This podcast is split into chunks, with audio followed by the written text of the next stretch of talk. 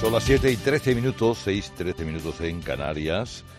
Acaba de abrir al público la capilla ardiente de Benedicto XVI, segundo día en el que los fieles van a poder despedirse. Solo ayer más de 65.000 personas visitaron la Basílica de San Pedro. Así que vamos hasta allí con uno de nuestros enviados especiales, José Luis Concejero. Buenos días. Buenos días, ya son cientos de personas las que están llegando a estas horas hasta la Basílica de San Pedro.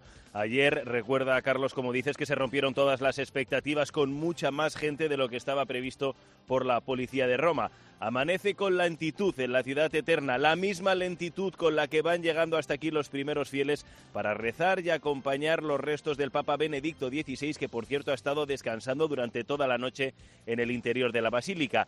Veo luz en el interior, ya está todo listo para recibir hoy de nuevo a miles de fieles de todo el mundo que viven con emoción estos días históricos. Lo podrán hacer hasta las 7 de la tarde.